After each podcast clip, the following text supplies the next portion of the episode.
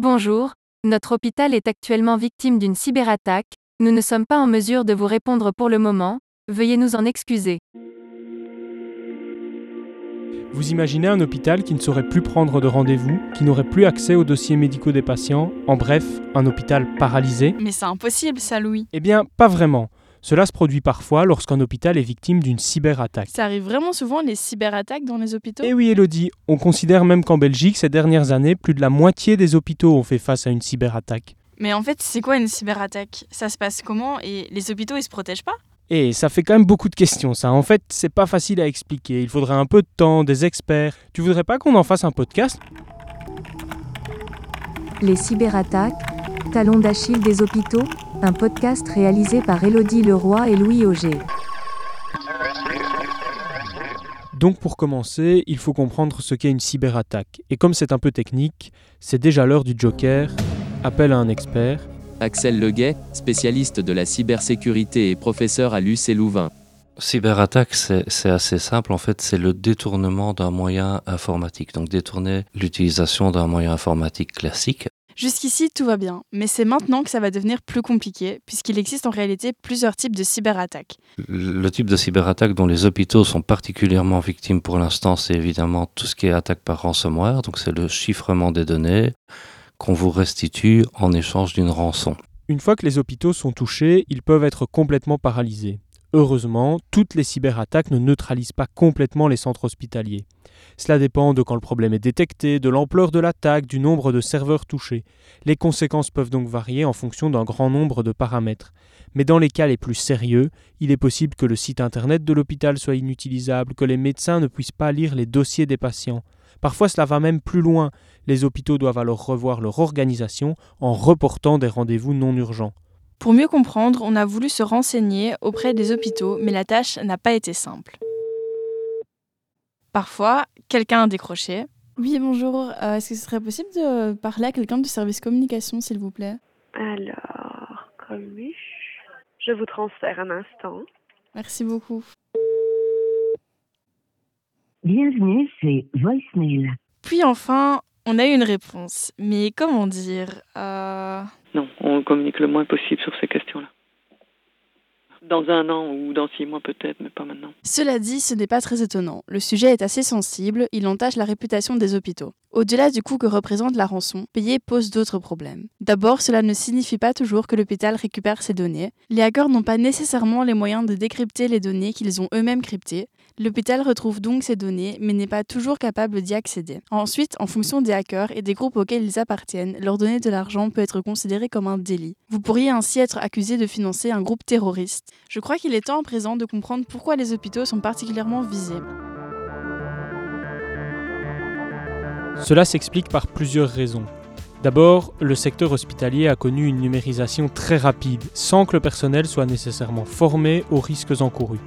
Les ressources étant limitées, les services informatiques ne disposent généralement pas de moyens suffisants pour effectuer les mises à jour ou les maintenances. De plus, par nécessité ou par facilité pour les patients, les hôpitaux travaillent de plus en plus en réseau, soit avec des prestataires privés, soit avec d'autres hôpitaux. Le résultat de tous ces éléments, des infrastructures informatiques hyper vulnérables, cible facile pour les hackers. Les hackers justement, pour eux les hôpitaux représentent une cible hautement symbolique, un peu comme un trophée. Ensuite, il ne faut évidemment pas négliger l'aspect financier via la rançon ou la revente de données.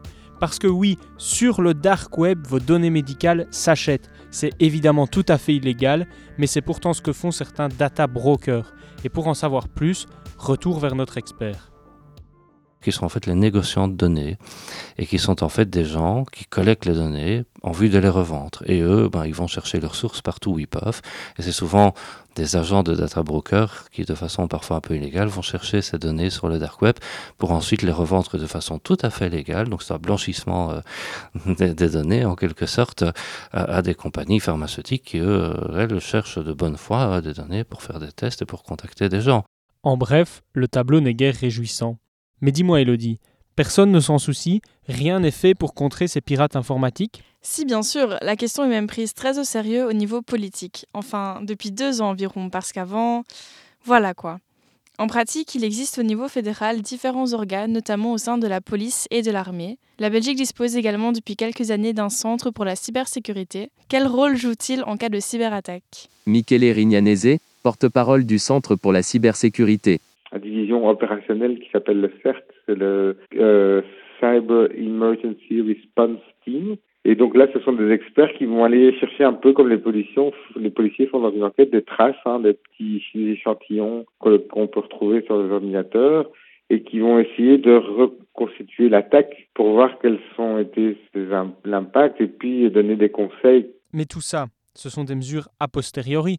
Comment on fait pour éviter une cyberattaque avant qu'elle ne se produise?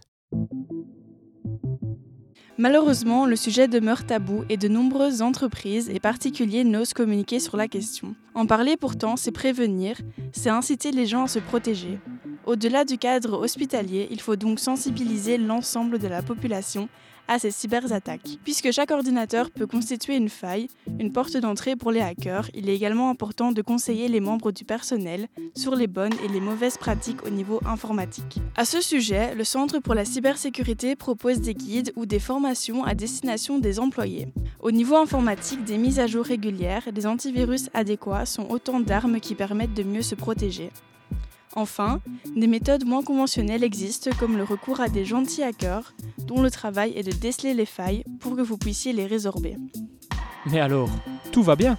Oui et non. Ces dernières années, les hôpitaux et les pouvoirs politiques belges semblent avoir pris conscience des risques liés aux cyberattaques.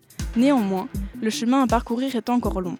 Il est même infini puisque les hackers auront toujours un coup d'avance. Aujourd'hui donc, il est nécessaire de poursuivre sans relâche les efforts entrepris et d'aller un cran plus loin, d'investir plus de moyens dans la sécurité informatique et la sensibilisation aux cyberattaques.